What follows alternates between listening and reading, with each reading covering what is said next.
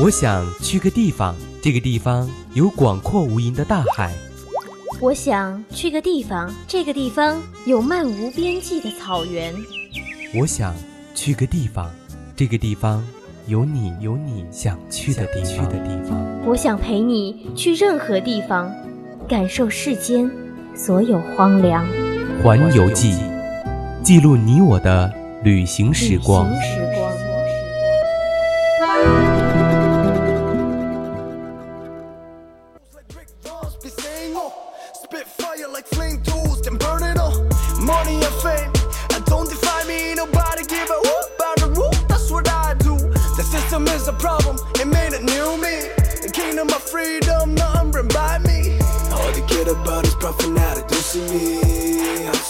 青春调频与您共享，Hello，亲爱的听众朋友，大家中午好，这里是每周三中午十二点三十分到十三点带你环游世界的环游记，我是主播汤圆儿。Hello，大家好，我是主播阿言。哎，真的是，我现在心情啊，就跟那种表演春晚的一样，就是只有一句话来形容，就是。啊，亲爱的听众朋友们，真是想死你们了，想死你们了，想死你们了。嗯，不过呢，新学期听众朋友们，我们的环游记已经从周一中午改到了周三中午了。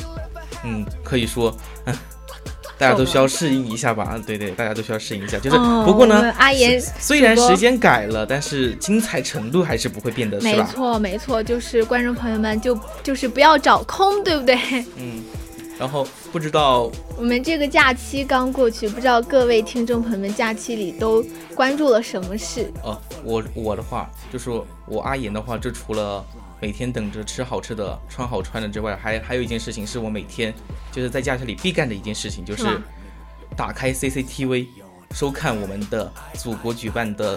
北京冬奥会的比赛，没错，冬奥会的确是非常值得关注的一件事啊！我觉得世界上这么多国家，而且这个呃，冬奥会四年举办一次，能不管是到哪个国家举办，都是非常非常荣幸的一件事。对对，而且我们北京是唯一一个，就是也也举办过夏季冬奥会，然后也举过也举办过冬季。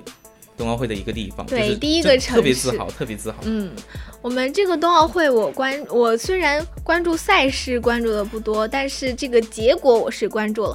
我们国家呢获得了九枚金牌，然后金牌总数也非常的理想。哦，对，因为我觉得真的很了不起。你想想，我们国家。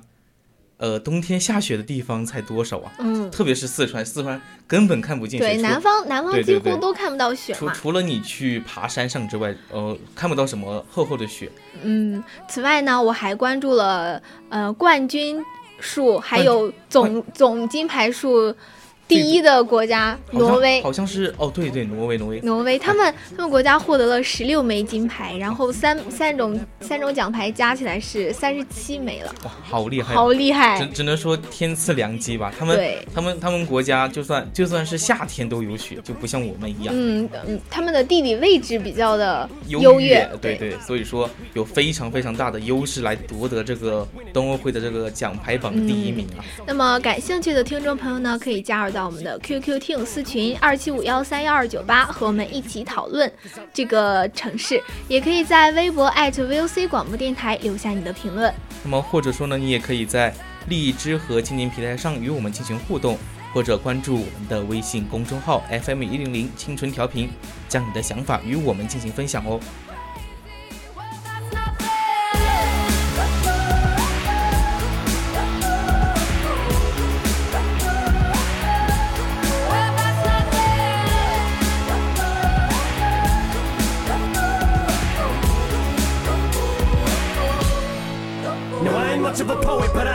Once told me to seize the moment and don't squander it. Cause you never know when it all could be over tomorrow, so I keep conjuring. Sometimes I wonder where these thoughts spawn from. Yeah, ponder it. Do you wonder? There's no wonder you're losing your mind the way it wanders. I think you been wandering off down yonder and stumbled on to Jeff Van Vondren.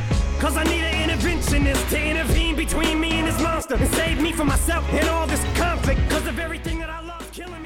我们先来简单的介绍一下挪威这个国家啊。挪威呢，全称是挪威王国，它的意思是通往北方的道路，是北欧五国之一。它位于斯堪的纳维亚半岛的西部啊，所以说它这个名字就已经非常有意思了，就是通往北方的道路。就是说，如果你要去北极的话，就是从欧洲去的话，一定要经过挪威啊，或者瑞典或者芬兰这些北欧的小国家。对，那么挪威是一个半个身子都探入了北回归线以内的国家。对，它的它的经度是它的纬度是非常高的，所以嗯，就是在北寒带之内嘛，所以他们他们国家经常。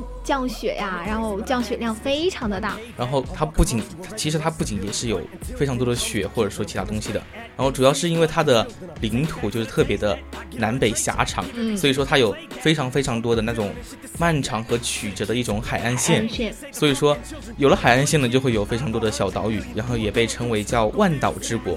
然后其实呢，北欧呢还有一些呃北欧那些国家，比如说瑞典啊、芬兰啊、挪威啊之类的，也是一个非常非常发达的一个工业化的国家。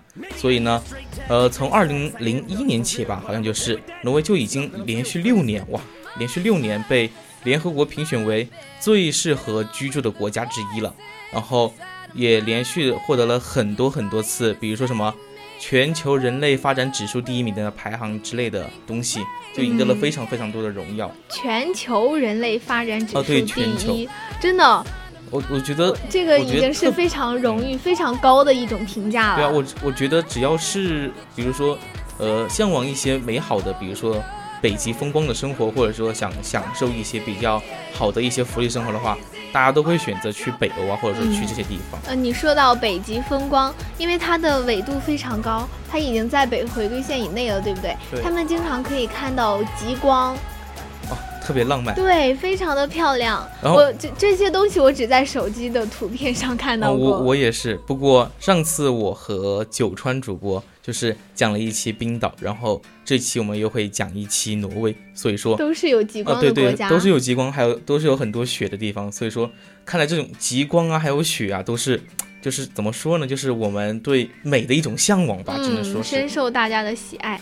另外呢，挪威是一个高度发达的资本主义国家，它是北约成员国之一，挪威也是创建现代福利国家的先驱之一。然后它也有非常非常多发达的工业啊，然后。它就是相当于一个高度工业化，但是呢，也是拥有非常非常多美好的自然风光的景象。嗯，它的造纸、造船呀，还有机械、水电，甚至木材加工，这些都是挪威的传统发达的工业。就是就是上次哦不不上次就是我们前面提到了一个，它的海岸线是曲折复杂的嘛。嗯，然后如果不是亲眼所见的话，就是。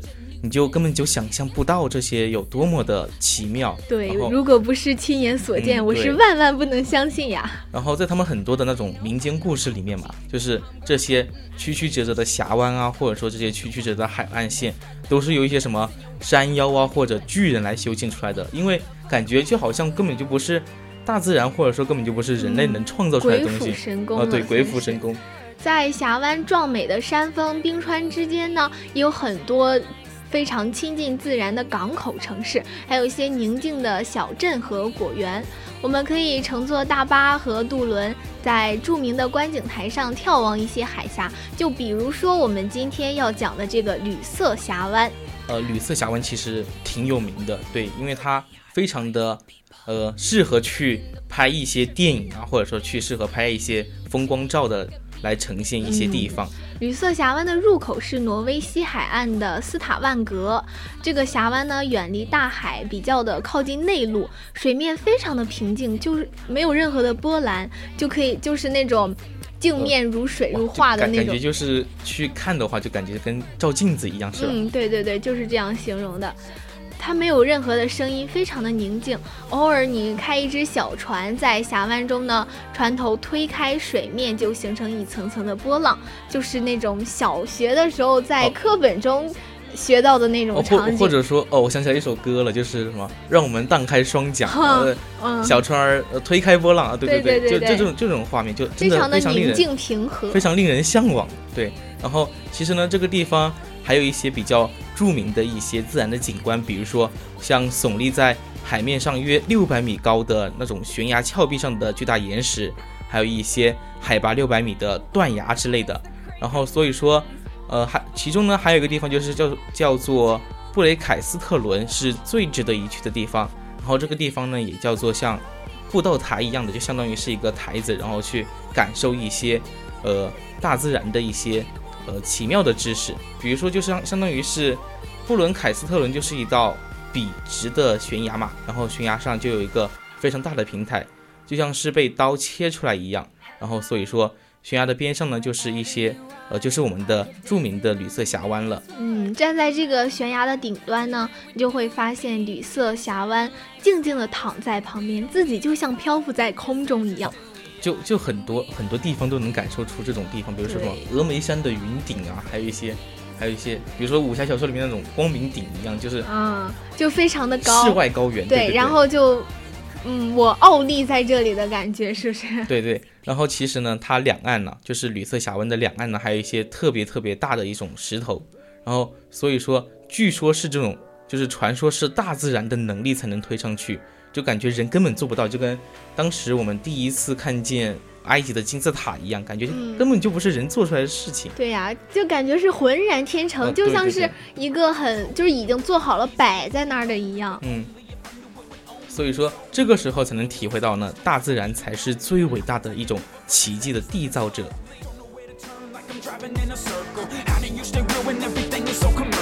阿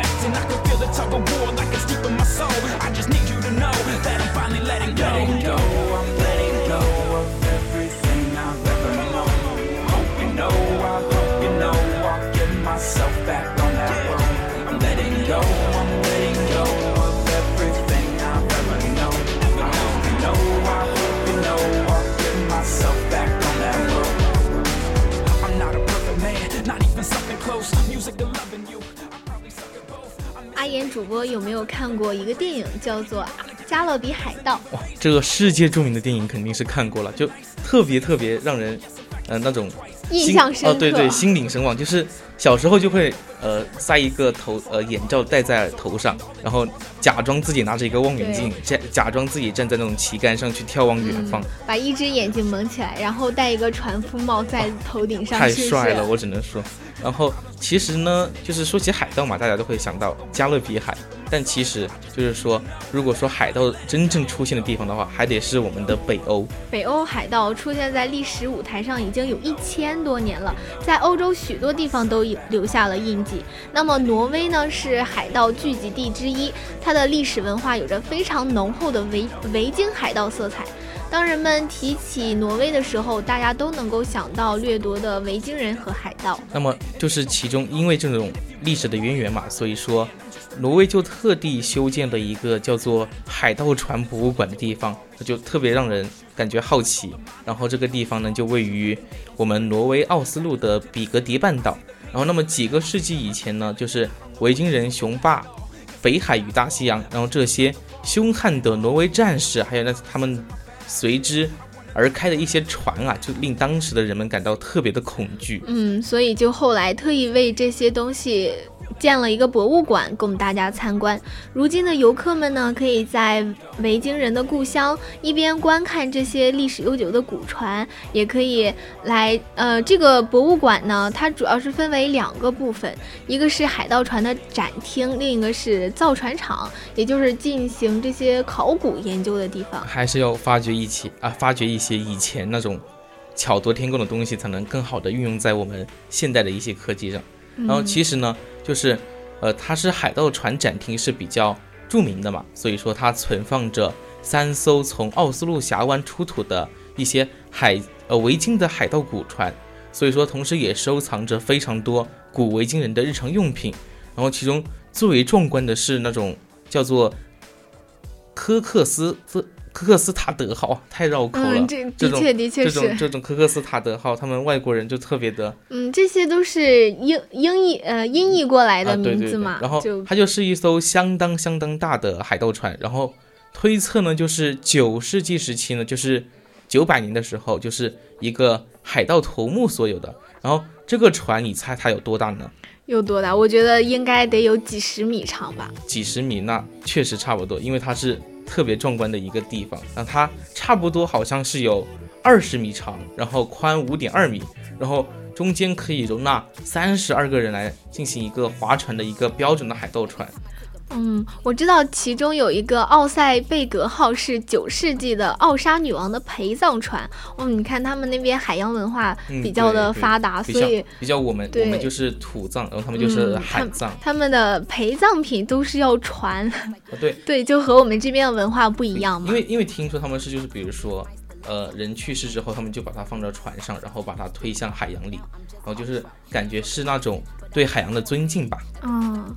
这个船呢，船身刻有龙和蛇的装饰，以及精美的雕刻的花纹。博物馆的文物都是在海盗时期贵族的陪葬物和珍贵的艺术品里面发掘出来的。然后这些艺术品呢，就包括非常多的，比如说木器啊，还有一些金属器皿，还有一些皮革和纺织品等。然后，当然，如果你选择就是比较充分的话，你就可以在码头穿上一些维京人的服装，就。Cosplay 一把，就是相当于去自己去当一下自己那种维京人的海盗，然后登上满载货物的商船，还有一些武器的战船，对对，就穿越回那种令人热血沸腾的维京时代，体验一下雄霸一方的感觉。嗯，那时候，嗯，其实离我们还是蛮遥远的这段历史。然后说，呃，对，其实挺，就是让人感觉非常的。呃，神秘和古老，但是也非常的神秘，非常的霸气。然后也有很多影视作品向我们展示了那些海盗的一些地方。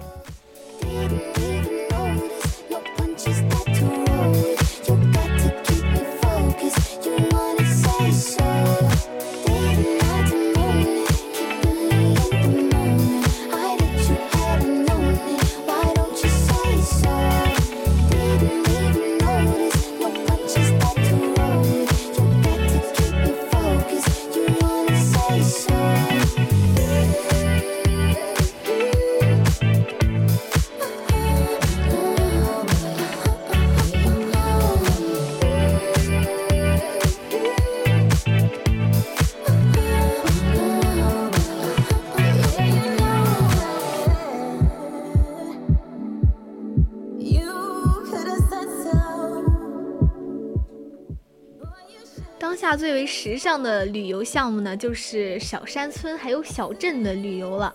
有很多游客向往那种淳朴的村庄生活，因为那些小村庄都非常的宁静，没有喧嚣啊，然后远离世俗啊，没有那么多的压力，所以有很多的游客就想去那里体验一下他们的生活方式。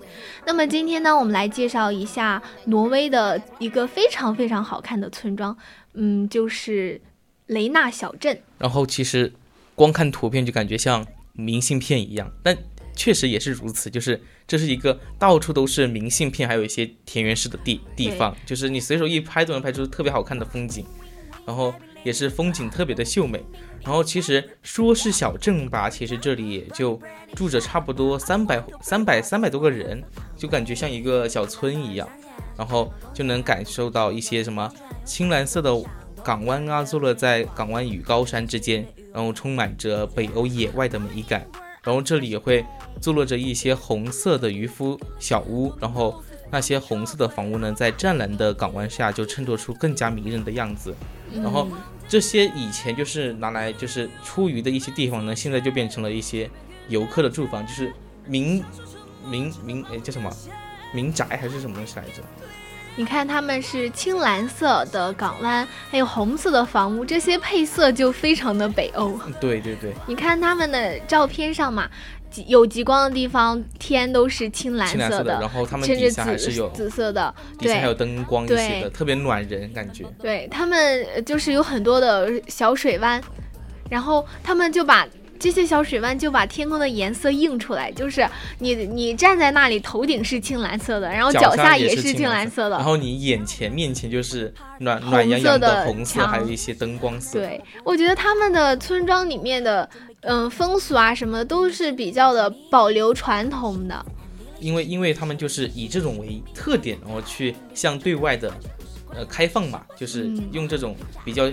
呃休憩的一些田园的一些传统的方式来吸引我们这些都市人群的向往。我觉得这种地方是最容易出现圣诞老人的。啊，圣诞老人是不是对对对，圣诞老人就是感觉就会从这个地方出发，然对，就是世界各我。，我觉得就是这种红色的房子，我就是在我的刻板印象里面，就是这种红色的房子里面才会有烟囱，才会有圣诞老人从烟囱里面爬进去然。后，然后才会悄悄的给你在袜 袜子里塞礼面物。，对。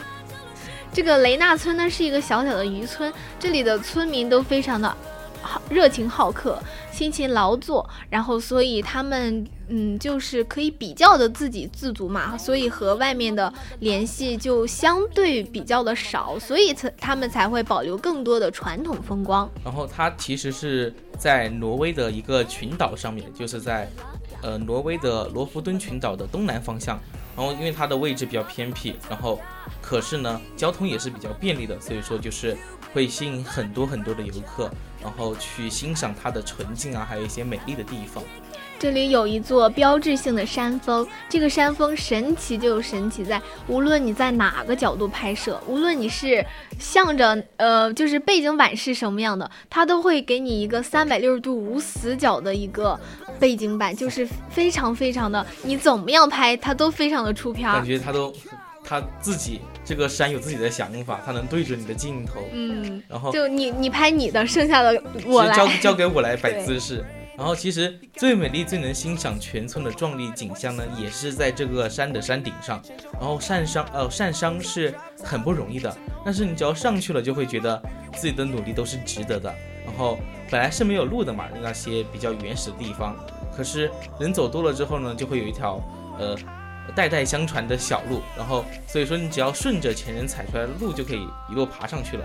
然后你就当你爬上去之后呢，你就会看见一栋栋的小红屋呀，就静卧在那种岩石的山脚下，然后就能感受到阳光映射在那种西面的山上，就感觉特别像做梦一样，我听着你的描述，我愿意用世外桃源来形容这个地方。是就感觉就是就像是一座被世界遗遗忘的美丽的小渔村，非常的清幽绝尘、安逸娴静。就你它美的就非常的不真实，你就像现在你再去看哪里有红色的房屋房房子嘛，对不对？同时头上还有极光之类的。对呀、就非常的。真的是非常吸引我，我要我以后要是有能力的话，我真的想去这个地方旅游一下。如果你去的话，你也可以就是不仅去欣赏它的美景，它有有特别多的一些呃旅行的活动，比如说你可以搭船，或者说去划独木舟，或者说去欣赏一下那种从水里跃出来的金鱼，还有一些观观赏一些那种候鸟飞来飞去的感觉，就是真的感觉有一种嗯时光慢的感觉。嗯，对对这里真的是有很多很多的旅游项目。Don't look rich, I ain't got no chain. Not on the list, I ain't got no name. But we in it, bitch, bitch, I'm not no lame. And I keep it Ben Franklin, I'm not gonna change. lot of these old messy, messy. I just want you and your bestie. I don't got the answer for whenever you text me. It's multiple choice and they don't wanna test me. Ch- ch- ch- ch- choosing the squad. She tryna choose between me, Justin Quay and the sword. She told me that she love that I make music for God. I told her I would love to see that blood. You stick out of the crowd, 我们刚刚说到冬奥会啊，挪威取得了非常优异的成绩。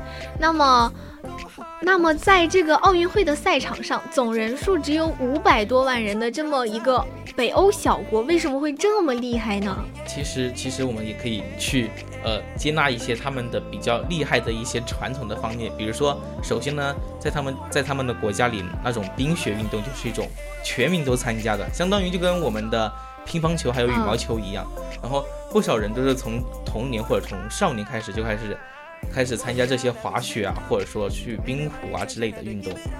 对，就是说它的普及率很高嘛，然后优中选优，肯定会有很多，嗯，就相对于优秀的运动对员出来对对，然后其实呢，就是我们之前介绍了那么多什么冰雪山呐、也是因为它是在一个位于极地的国家嘛，然后它嗯温度就特别适宜，然后就是冰雪运动就特别得天独厚。对，降雪量丰富，而且它们的温度寒冷，就也那些雪也不容易化。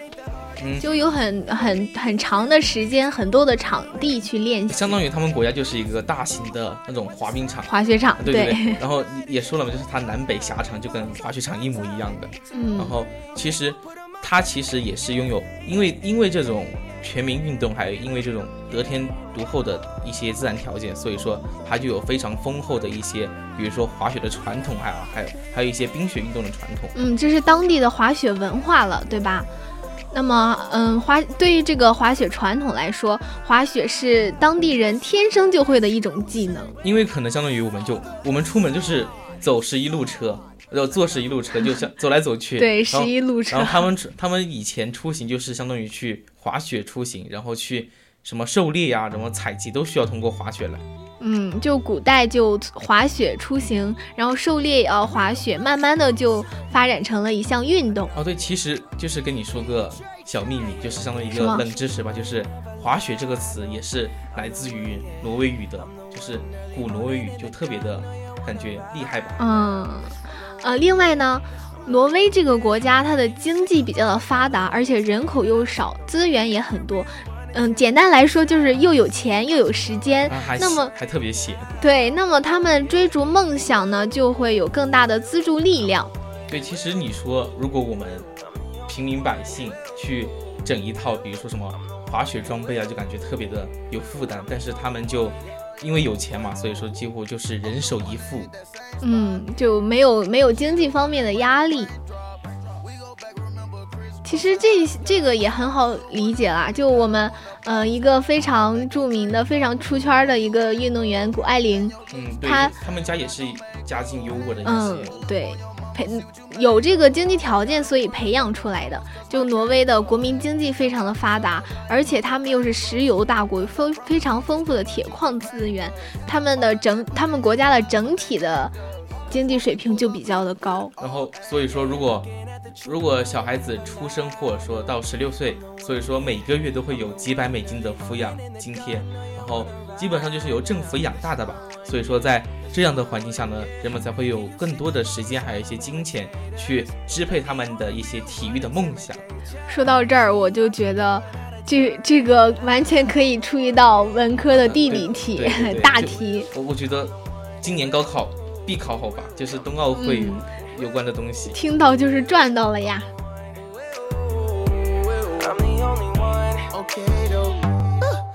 The face up with that new Chanel. She like the price, she see the ice and make her coochie melt.